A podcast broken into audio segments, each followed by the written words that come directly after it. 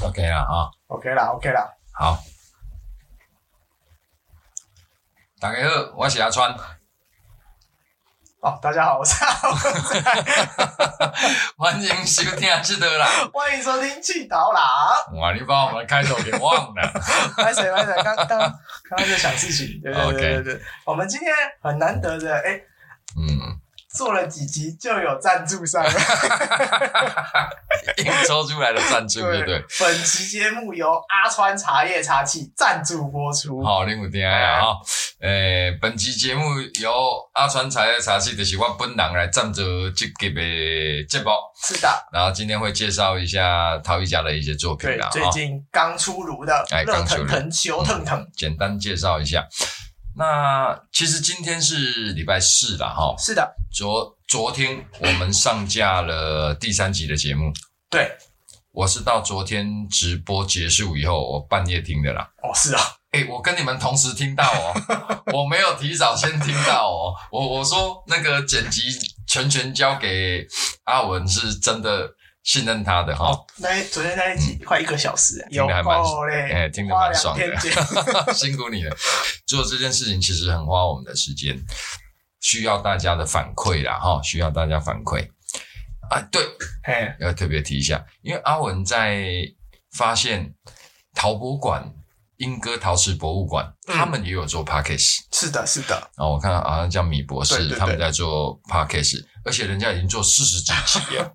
所以我们不是第一个开始，做的，我们不是，我们如果能够排到百名内，我们就已经很开心了。啊，两百名内了，先两百，先两百。我们，收回之前说的话，公安台湾得一不是类不是不是围绕陶艺主义我，们真的不是对。哈。就昨天晚上听了一下，今天早上听了一下，我听了两他们两集节目，就最新的那两集，一集是他们邀请到张革明老师。哦，啊，然后还有一集是邀请到大千堂的郭世谦老师。嗯嗯嗯，那那一集我还没听完，快听完了，但是还没听完。哦我觉得内容也是相当活泼、生动、有趣。哦，两位老师也侃侃而谈，可以听到他们的一些心路历程，嗯，就跟我们做你第一集一样，哎，怎么入这一行啊？然后对一些事情的看法啦，很有趣哦。我听得很专心听，大家有机会可以去搜寻一下。没问题，我会把链接放在下面，大家可以直接去听。好，大概是可以听看买呀哈，都是为陶艺圈子发声的哈。是的，那我们也希望说，未来我们七头狼 p a c k a g e 一直走了去，我们陆续也能邀请到嗯更多陶艺家来跟大家做介绍。没问题的啦。OK，啊，你不讲一下你的赞助项目吗？好，呃，陈明坚老师的作品我等蛮久了啦，真的真的，他现在一年大概只有两窑的量的的量啦。这一窑哈，他有做了更多的创作，我们可以看到不一样的釉不一样的色，品相，然后在弧形上也有诶些微变化。嗯，对，因为他茶壶现在还在打磨，茶磨茶壶地狱。对他正在磨茶壶地狱。有在做壶的的陶艺家都知道，啊那个磨壶 的过程真的是，而且他窑又大，他那个上百只以上的壶真的是磨到翻掉。民间老师加油！很辛苦。那他像他这一次有有有一只新的釉色嗯，啊，很特别。哎，其实不止一只啦。那之前大家如果有有看过老师作品的人，你会知道有一只满青花的，嗯就是羊脂白玉的基底，然后上了青花釉，让整只呈现蓝色的。它会流动嘛，哈、嗯它会因为高温流动产生一些线条感，很漂亮，会有一些层次的变化。哎，这个这一窑也有烧。那它这一次又在这个基底里面又加入不一样的釉药，让整只看起来有点不是哑光，不是消光，但是看起来有那样的质感丝绸光，啊！你形容的很好，丝绸光，它带带蓝，整只是蓝的哦，又不像青瓷的那种通透度，真的然后它又不像那种消光釉的那种哎哎，对它也不是那种消光釉，整只那么平光，它有点介于两者之间。阿阿文形容的很好，有带一点丝绸感。而且我们这这一集的照片会放在上。OK，那因为它是尝试第一次烧这个釉色出来啊，呃，那个数量还没有很多。哦，那近期会上架啦，听懂了吧，消费者们？这个值得可以尝试看看！等老师把所有的作品都整理好了以后，我才会一次性的曝光啦。好，以下下方链接会贴给你阿川茶叶茶器官网。OK，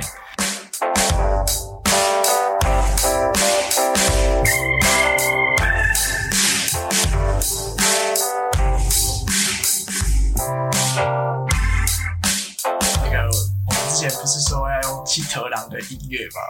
啊，呃，对，就对，我们接到通知的，他们同意我们使用。但是预算上不是很足够，所以就暂时不考虑这个方面。啊，因为预算上的考量，对然后对对对对，哎，我们毕竟那个刚起步，哎被订阅的比较少，我们没有办法开盈利赚钱所以我们付不起这个版权费用。版权费有点高哦。哎，不高，是我们付不起，啊，对对，是我们付不起。我们付啊不起，因为那也是一个创作啦。哦，对啊对啊，我我有加入沈文成的粉丝专业，嘿，因为他都在钓鱼，你知道是啊，哎，我还蛮以前蛮喜欢钓鱼的。那他以前有做行脚节目嘛，哦我也蛮爱看的嘛。什么，好像叫大冒险家还是什么，我忘记了。哦，那个就是沈文成哦，最早的时候，他好像就叫大冒险家，还是什么什么节目名称我忘记了。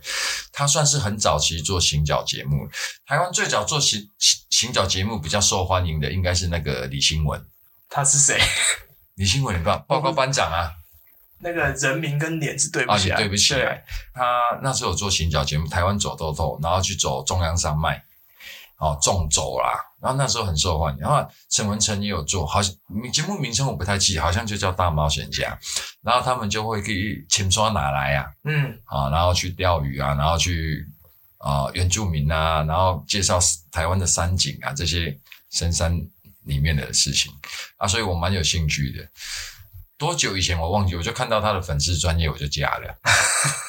那他现在都在钓鱼啊，哎，还是我就是私讯他，他说这个啊，好啦，和你用啦，呃，这 照可怜我哈，啊是无应该其实嘛不差，还是要有一点那种过度的感觉，毕竟你前面有叶配，哎对哈，对啊我们这一集有做叶配哈这一集有，叶配，你还是要做的好一点有。阿川茶叶茶器赞助播出，川茶叶茶器赞助播出，不可略过的广告对对对对对。哦，现在 YouTube 的广告好多哦，很多呢，现在都强迫你要看两折了，对，两折啊，有的可以略，大部分都是五秒嘛，现在已经变十五秒了，啊，我看到的大部分都是已经变十五秒了。那大部分都是可以略过啦，那但是少部分不能略过。哎，我有时候看一集 YouTube，哇，它里面是五八式的广告，哎，哦，啊，这就是不要懂哈。我们以前看电视也是都插广告，你还不可以略过嘞？对，好，这个还可以略过嘞，是不是？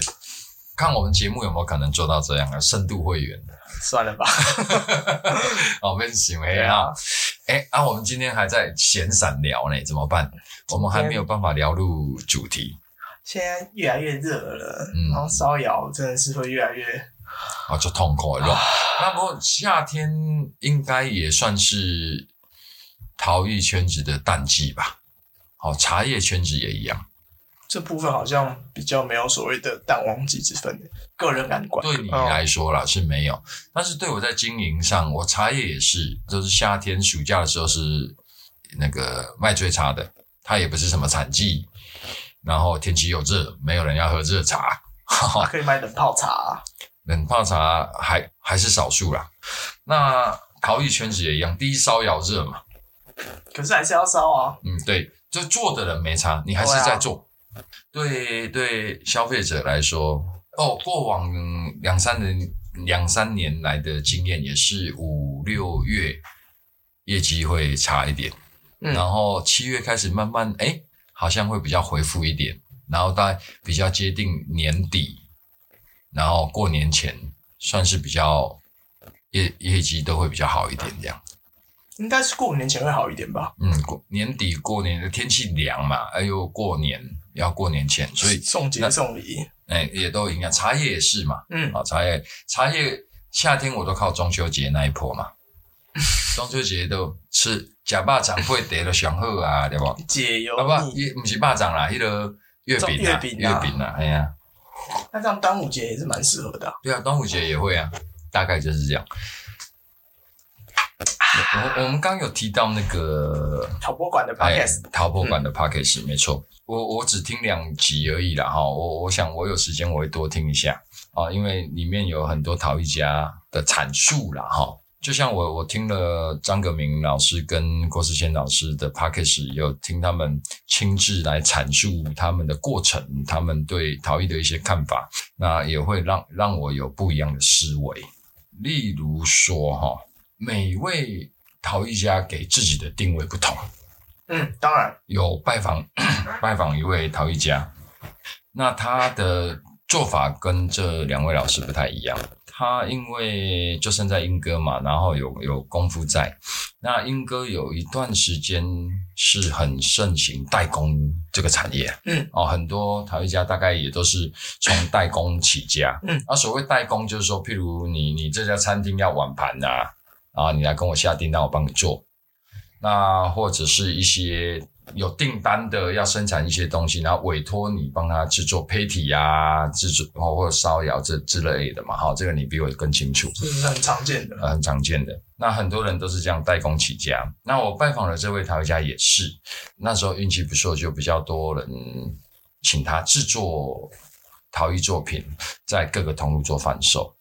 那但是这个就变成是一直跟随着市场在走。嗯，哦，市场要什么，他们做什么。当然当然，市场要要香炉，他做香炉。英哥以前流行过流水嗯，啊、他也做大量的流水，做香炉，做什么？就是这些通路商请他做什么，他们做什么。那前一阵子好，就是大陆市场好嘛。嗯，哦，那也因为大陆市场的订单，他们也做了很多。那现在大陆市场变不好，他们变成这些通路上都没有订单了，然后他们的销售也不好，那导致他们事情变很少了嘛。那我因为因缘际会，然后老师介绍，那跟他们有接触。以我的过往的经验哈，我通常我是没有跟老师下订单的嘛。啊，以你的经验，就是你做什么我卖什么，嗯，包含你，我记得你也问过我，会有一些陶艺家有问过我，就说，哎、阿川你想喝呗，给我做啥，我帮你做啥呢？我讲老师，我甲别人较无共吼，我通常拢是你想要做啥，啊，我就袂啥。好，这是我的做法了哈。第一哈，我我是这样觉得哈，如果都是我请你做什么，那会没有你的特色在，没有你的风格在。可是以前我遇到的很多也是会跟跟我说，你要去啊，我们最近什么比较好卖啊，或者是嗯哎、诶这样的器型、嗯这样的表现、嗯嗯，这样的釉色会比较吃香啊，或者怎么样去朝这个方向做了。嗯嗯嗯哼。我倒不认为这是不好或是好，它就只是给你一个方向。我我自己觉得不好。就像我我去拜访了这位陶艺家，他现在面临这个问题，他其实他累积那么久的功夫跟想法，但是他一直没有余力去创作属于他自己的东西，所以导致我跟他接触的时候，他不知道他要卖什么给我，我不知道请他做什么，他只能把过去他交给这些店啊，我贵给就这。那你要再去找一个设计师吧。没有，其实我就是告诉他，老师，那是不是在什么基础下，好，然后请你做创作，我我需要你发想，你的强项在哪里？你拉坯强，你造型强，你釉色强，我请你去做出你想做的东西，我觉得这样对他压力很大。对我觉得这样对他压力很大，然后嗯，它有一点像无头苍蝇。对对，会有这样的现象，但是呃，这应该是一个过程，他才有机会去创作出我们之前聊的哦风格或辨识度可是问题是，你要有一个过渡吧。啊、要先有一个过渡比如说，。好，我想要请你做这样的碗，嗯嗯嗯，这样子的一只茶碗或者是掌中。啊哈，那以这个造型而言，你可以去稍微变化。嗯哼，可是我觉得这就是难在说，他们已经太习惯就是 SOP 作业了，嗯突然间叫他们抽离出来，嗯哼，他们反而不知道怎么做啊。嗯哼，所以我那时候的做法、哦，就是一直看着他过去的交货的那些作品，我有没有可能在那些上面这段时间以来做的东西的基础上，然后请他修改一些东西。你可能从它基础上的这些东西，先找到一个我能卖，我觉得我能卖的对。东西。有啦，其实有。我觉，得一定有，但但是我还是希望要有一点调整。这不会是很快的一件事情。对，像像我自己现在陷入一个，我知道我把自己关在一个回圈里面，嗯嗯。比如说茶壶就是要壶嘴、壶把啊、盖子啊、壶身啊，嗯。然后那个比例啊，嗯然后那个顺畅度、出水度什什么的。嗯嗯。但我后来发现不行，我把自己困死了。只要我想要去做，或者是肌肉记忆一定告诉我说，它就是得这么做，哦，所以我没办法做出更特别的东西，而且会所有都照着这个 SOP，所有都照着这个标准嗯嗯。去制作的时候，它就会有诸多限制，嗯，就是你就跳脱不出框架了。实用跟美观，其实它是有一个隔阂存在的。嗯嗯嗯嗯，你要使用，其实有些造型、器型、角度，它是有限制的。传统上对一把壶的要求的，，对，它是有限制的。嗯，它会有限制。但是美观这件事情上，你可以很天马行空。我发现我有点跨不太出去，嗯嗯嗯嗯嗯，但我现在也是在尝试着找一个突破点，或者是这这个尝试吧。对，我我我建议哈，你去听听那个张格明老师那一期，没问题，把风格做到怎么样怎样就呃，他他这里面提到说，他也是一样，必须先市场导向啦，哈，马西爱 go 巴豆。现在市场大概需要哪一类，我先做好，先做这一类，让市让市场可以接受。他有讲到一个点，就是说，一个前辈告诉他，你陶艺家就两个关卡，好，第一个关卡是在一个店家里面，你的作品怎么脱颖而出，嗯消费者怎么把你的作品拿上来看，这是第一个关卡。你的作品要够吸睛，嗯，好让消费者愿意拿起来看。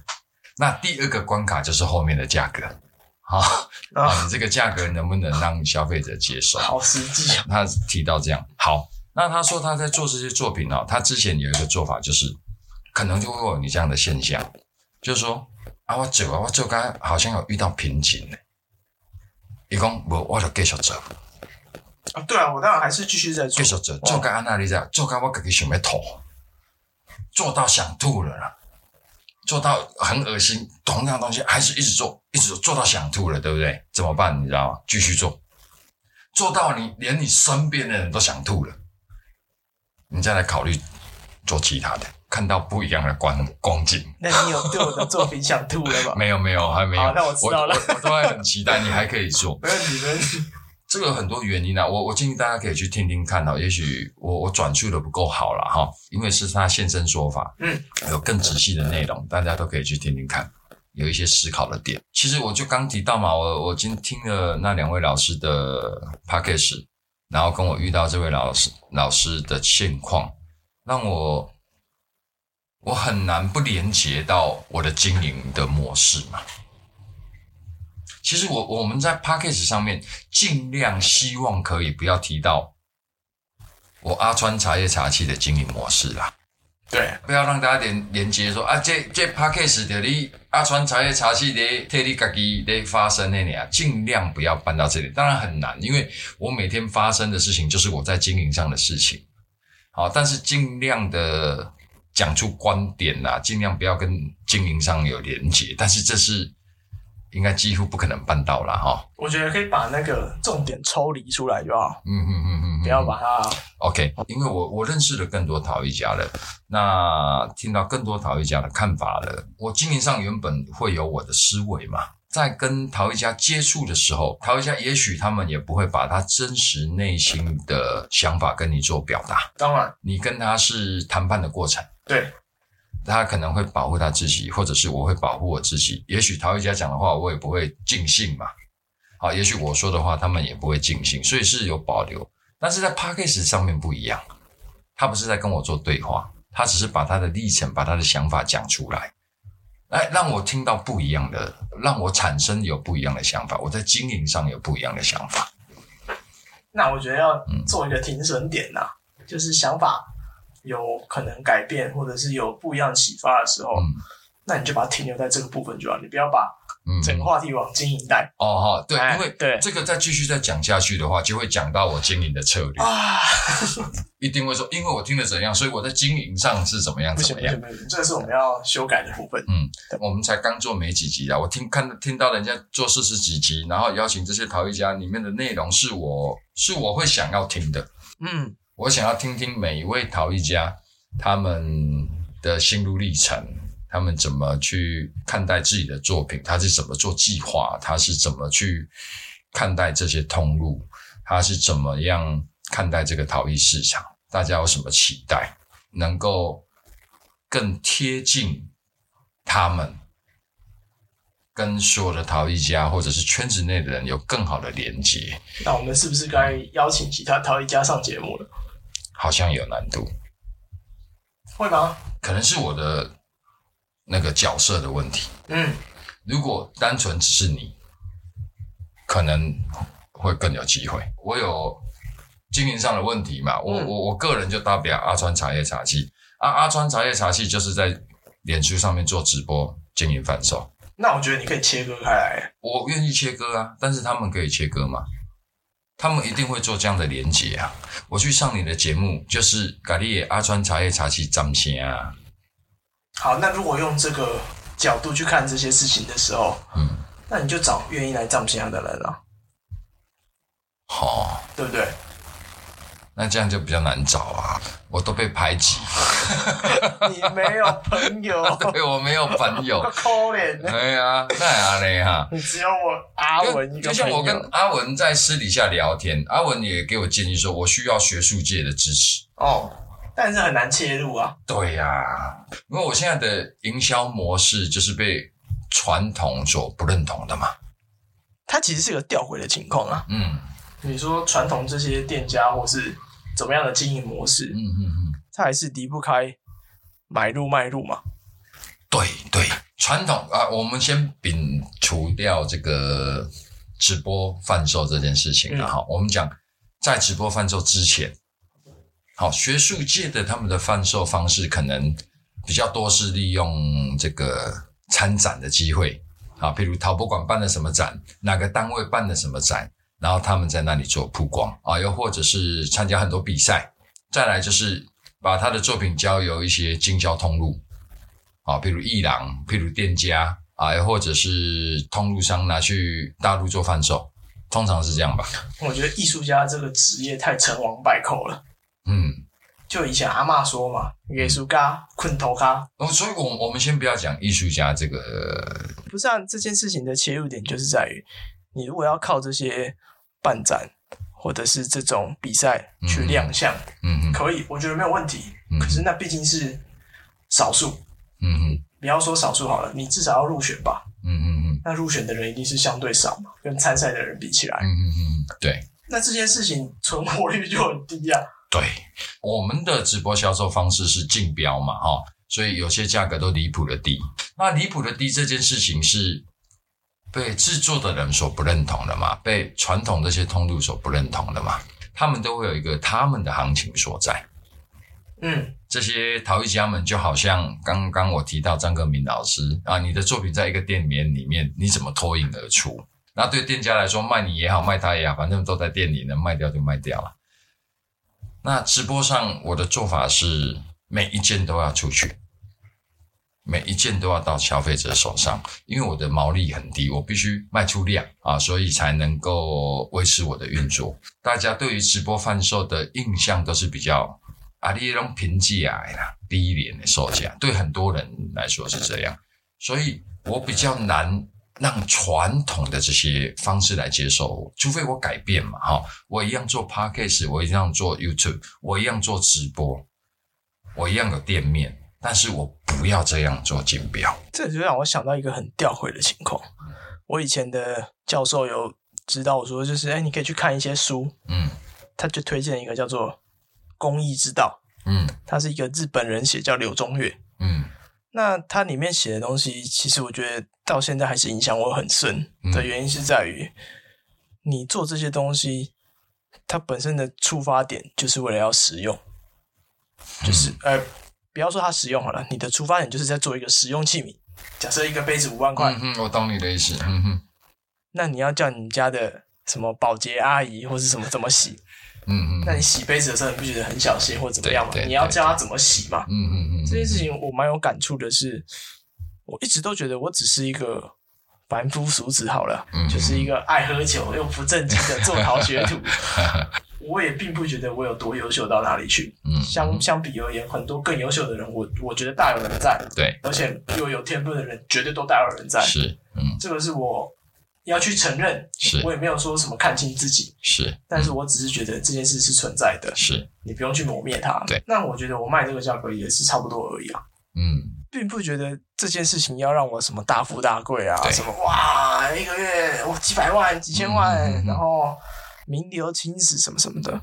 我都觉得，我就只是跟一般人一样，嗯嗯，把这件事情当成我的职业，好好做这件事情。嗯嗯嗯能做好当然做好，嗯嗯，那到底能不能做到什么程度？其实很多时候也超之不在我啊。我懂你说的，而且我也很认同，所以我们我们的合作一直都有很好的，感死，难怪我坐在这里，就我们两个常说我们两个在同一个同温层的，真的。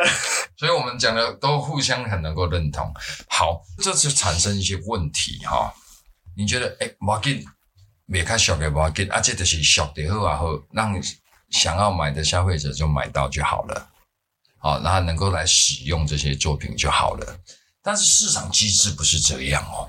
这就很吊诡。我我要说的点是在于，这些人都会一直说哦，你们要学公益之道啊，然后你们要学这些务实的精神啊。可是，在卖这些东西的时候，哪一个人有务实过？对我真的要说这件事情，就是说，你像你的茶碗，我现在我在官网上的定价是三千多块钱。假设哈，你说我给阿川你别看小的，我就定一千多，那大家就会想要几百块买。对啊，你，你懂这个意思吗？我不是定多少，人家就愿意买，这是不是又有点牵扯到所谓的民族性的问题？有可能。就好比说我直播上我就常说，譬如一只茶碗，它它那个竞标价格只有一千二，我不敢再出第二支，因为我再出第二支、出第三支、出第四支就代，表说一千二你是有赚的。对我一千二我满意了，我一千二我愿意卖了，来我下一场它就会变一千一，就会变这样。消费者是这样告诉你的，卖到只有一千二的时候，我不敢再卖下一支了。确实，我在直播上就常常告诉消费者说，你们不要看金额在出价，第一你要真心的喜欢这件作品。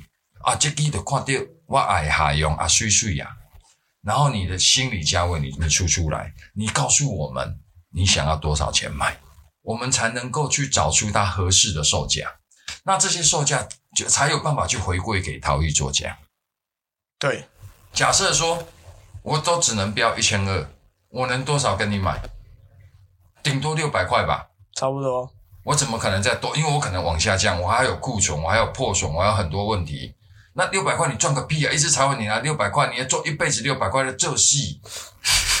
啊，哎，现在一千多块买到没关系。好，我们在推广的阶段，那慢慢的要让你们看懂这些陶艺作品。你你把你心里的价位喊出来，而你觉得哦，这个柴烧的，你们有基础认识了，你知道它的困难度，你知道它制作的困难度。哎，这个你觉得两千块，你觉得可以啊？你告诉我这些作品它价值两千块。那我就会去反馈，诶，安尼一支电话我会使趁三五百块，我比较紧的。啊，陶艺家谈我摕较济咧，陶艺家比较通趁钱。啊，有趁着钱，伊毋知道我就可以创造出更好的东西。嗯，这是我的想法啦。但是传统卖法不在，传统是得病的工，我通路商不会让作者知道说这个我能卖多少钱。对啊，然后你做了一堆嘛，我就跟你杀，能杀多低杀多低呀、我我对于这样的作品，我能卖多少，我会有我既定的客群对经验，对经验来跟我判断说，这个我大概我能怎么卖。我跟你买了一百支茶碗，一支五百块、六百块，我回头我不可能卖一千呐，传统上，嗯，因为它还有九十九支要卖。那这次就只卖一千块，我其他九十九支怎么办？啊，所以传统怎么做？我就定一万，日本的都定两三万呢、我定一万，我这个也跟他差不多，我就卖的比他便宜一万块啊，一万块一定卖的不好嘛，嗯，一定卖的少嘛，啊，没关系，但是大家做他只要卖一只，那一百只的库存都赚回来了。对对，就是这样，传统就是这样干的嘛。这个我我先不要说谁得到利啊，消费者有多惨，作者有多惨。艺术家困头家，哈，我就是有看到这个现象，我认为不应该安尼，要能够摒除到这一点的我觉得要朝这个哪个方向走，你知道吗？就是市场要扩张，你要让消费者看懂这些东西。我所谓的看懂，不是说多厉害、多专业，至少要基础的认识。一只柴烧壶的形成，一只铜红壶的形成，一只什么样的作品的形成，它大概需要经历哪些工序？你有基础的认识力，你不会被忽悠嘛？你基本要你能够判断这个作品到底是注浆的，是车台的，还是手工的？这种釉它的烧成是困难的、简单的，对不对？你要这些基础认识，你就不会被忽悠了。我倒觉得不是建立在这个技术难度，啊，这这是第一步啦。对对对我我讲的是第一步啊，我都觉得不是第一步，啊，不是第一步呀。是技术难度是我们要克服，跟消费者无关，买单的是整体的表现，不关乎于这个技术难度。OK OK，等下你让我插话一下，你刚刚说，呃，消费者最终要买单的是这个技术难度，整体表现没呃，整体表现嘛。市场上多数不是哦，市场上多数是怎么样？啊，这个定价五万，我买四万，我赚掉。哦，啊，这个是大师，这大家拢知。我来买一个就买唔掉，多数是这样啊？为什么？我唔捌嘛，我就听名声就好啊，听名气就好啊。市场上多数是这样。当然这件事情是比较困难嘛，哈。陶艺我从事三年多而已嘛，哈，其实不长。但是我现在就能够做基础的判断嘛，我比较不会被坑的嘛，哈。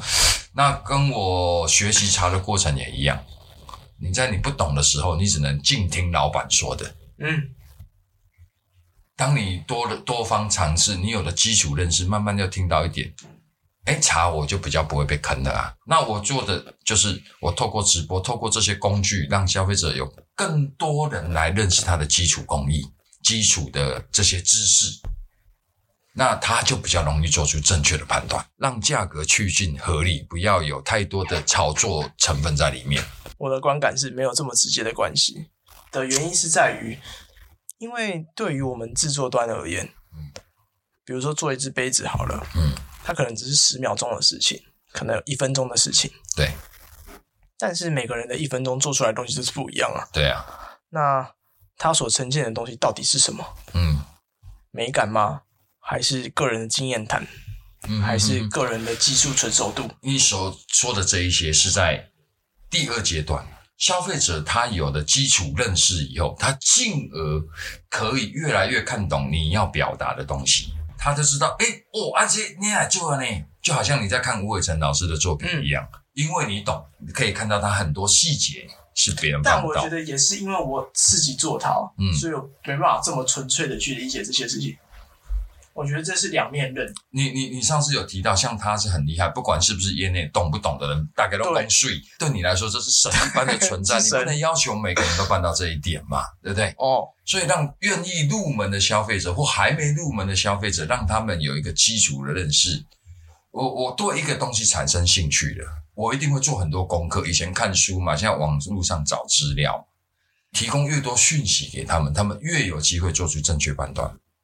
对，对不对？嗯我现在我就希望能够做这些工作，但是做这些工作、这些事情，会让传统那一些我刚讲的那种不好的营销模式，让他们土崩瓦解。啊，对呀、就是那些比较，我我认为我也想要追求的那个境界的通路啦、销售方式，他们现在还没看到我做的，他们只看到我在直播上这个一分半钟竞标零元起标，把东西卖廉价，他们现在只看到这个阶段。你确定他们有在看吗？哎，说的很好，他们没有，当然会听到嘛，会有风声会听到，陶艺圈子多数都有风声说啊，现在有陶艺直播的啊，不管好或不好的评价啦，应该吧？我不知道。希望是啦啊，但现在是比较不好的评价，我我只能做啊，怎么办呢？我我就闯那个圈子，我觉得学术派可能很追求一个是“士为知己者而死，女为为悦己者而容其实要闯那个圈子也是有方法的啦，只是现阶段对我来说哈，”。对啊，投资报酬率不对，所以我我没有尝试这样做。我希望我还是做基础的工作。那我现在才做三年多嘛，而且我这样的转型其实也才刚开始对，啊，我在积累，大陆说积累，台湾说累积，给我讲累积。好，我在积累一些，我像海绵一样，我一直在吸收陶艺圈子的各方面的思维想法，我也认识更多人，嗯，我也看到更多事情，在我有办法可以经营的下去的前提之下，来做出对整体市场有帮助的事，这是我的思考方向。加油啦，加油啦，加哎、我们！这一集谈的太那个呢，不会啊，我觉得这就是现况吧，嗯，这是现况了哈，绝对是现况吧。嗯台湾这么多的艺术大学，公立私立都好，嗯相关设计系的人，嗯。到底出来到底是做什么？呃，这个我听过一个相关科系毕业的人啊，艺术大学，他说他们这个老师也跟他们提，一届能够出一个两个就赚到啦，那其他人呢？其他人就是自生自灭，不然怎么办？你怎么有办法救所有人？一届能出一两个就爆掉啊，就透懂啊。而且我觉得这都是建立在很多的条件，说是我觉得讲这样又很不公平，但是确实他们家里就是有矿啊。这个有矿不单单只是经济上面这样的支柱，社会就是安尼不公平呀、别卖讲社会啦，这就是现况啊，奇葩点就是跟人家不一样啊。像我起跑点比较比较差一点，我们就要比别人更努力啊。对啊，看到曙光了，看到游泳圈丢下来，你要赶快抓住它、啊孤。注一掷。我有机会可为，努力做更多啊！我努力做更多，我也没有什么远大的抱负，说什么我要为逃逸圈子尽心尽力，鞠什么鞠躬尽瘁，死而后已。我嘛不啊，我只是为了让这件事情可以让我越做越轻松，让消费者可以用用更合理的价格买到他们心仪的作品，让陶艺家可以更放心的去做创作。我觉得只要把这三方面顾好，哇，一顶行李就稳定了呀。我我是这样想的啊，那只是 困难。我讲脏话会消音吗？我会把你 差不多了，差不多了。啊，这样就一集了。你以为哦？哎、哦剪辑剪辑很累嘞。诶、这哪有薪水安尼就练起来啊，对对吧？对啊，无无薪水就个读字，啊，这样就混一集了哦。当然啦、会不会人家因为听到这一集那么沉闷，从此以后不追了？对啊，我们会继续努力嘛。好啦，拜托姐，后一集别较好笑啦。好啦，好啦，好啦。好啊，大家追踪，谢谢你们，开启小铃铛，这个有小铃铛可以这没有开启，小铃铛，好它就是你 YouTube 的才有。页面里面就会说，哎、这个有更新的这样。好，OK OK，呃，谢谢大家了哈。呃，然后反正今天又混了一集，不知道是哪哪个礼拜会播出，不知道了啦。哈然后这集会先剪，结果这一集会先对，在下礼拜就因为因为有赞助，啊，因为有赞助哈。OK，好了，谢谢大家，大家期待一下啦。啊嗯，OK，拜拜拜拜。拜拜。